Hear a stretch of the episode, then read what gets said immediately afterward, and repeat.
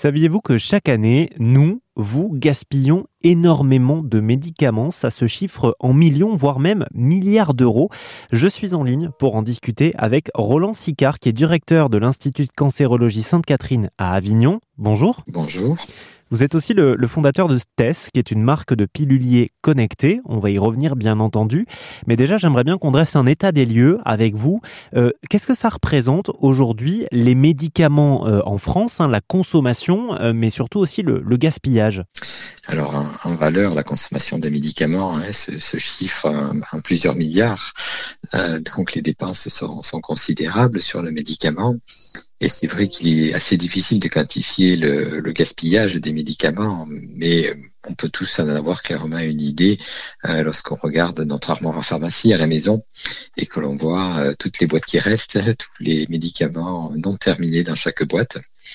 Euh, donc ça, c'est, on va dire, ce que voit le particulier dans le quotidien, et donc ça nous donne une idée de tout ce que on ne consomme pas et qui est gaspillé, mais également aussi dans les hôpitaux, euh, bien que on veille à avoir une prescription la plus fine possible et la plus nominative possible.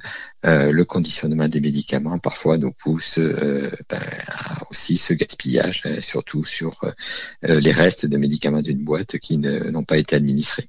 Mhm. Alors il y a le gaspillage euh, euh, lié en fait aux dates de péremption, hein, euh, notamment pratiqué par les pharmacies ou les hôpitaux, vous l'avez dit, hein, selon un reportage de, M6 qui avait été diffusé l'an dernier, on parlait de près d'un milliard d'euros de médicaments, mais ça c'est sans compter ce que les particuliers, hein, ce que les patients gaspillent eux-mêmes parce qu'ils oublient ou parce qu'ils jettent.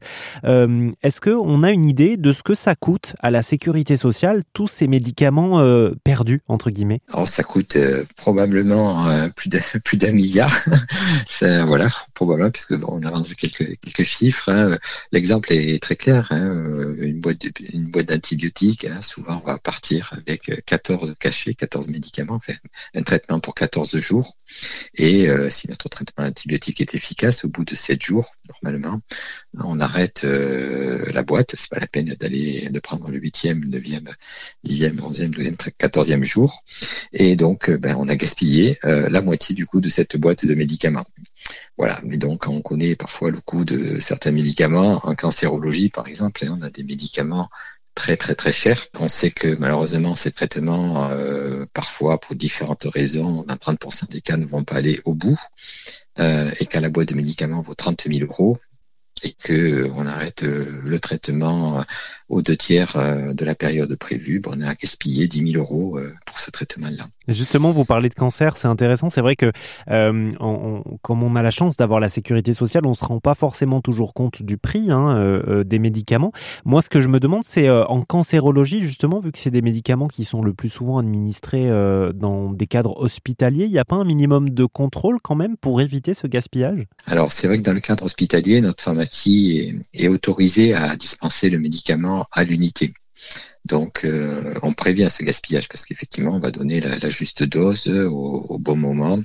Euh, et euh, comme on a le droit de déconditionner la boîte de médicaments pour donner à l'unité, nos pharmaciens arrivent à voilà maîtriser euh, et éviter autant que possible ce gaspillage. Mais lorsque le patient quitte nos murs, euh, il part, il va partir avec un traitement que lui donne soit la pharmacie hospitalière, soit qu'il va pouvoir acheter dans sa pharmacie de ville.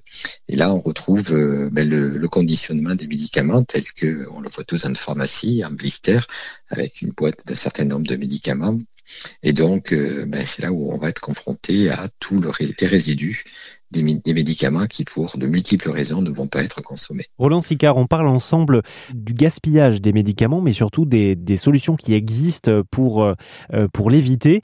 Euh, restez avec nous, on, on en parle tout au long de la semaine sur RZN Radio.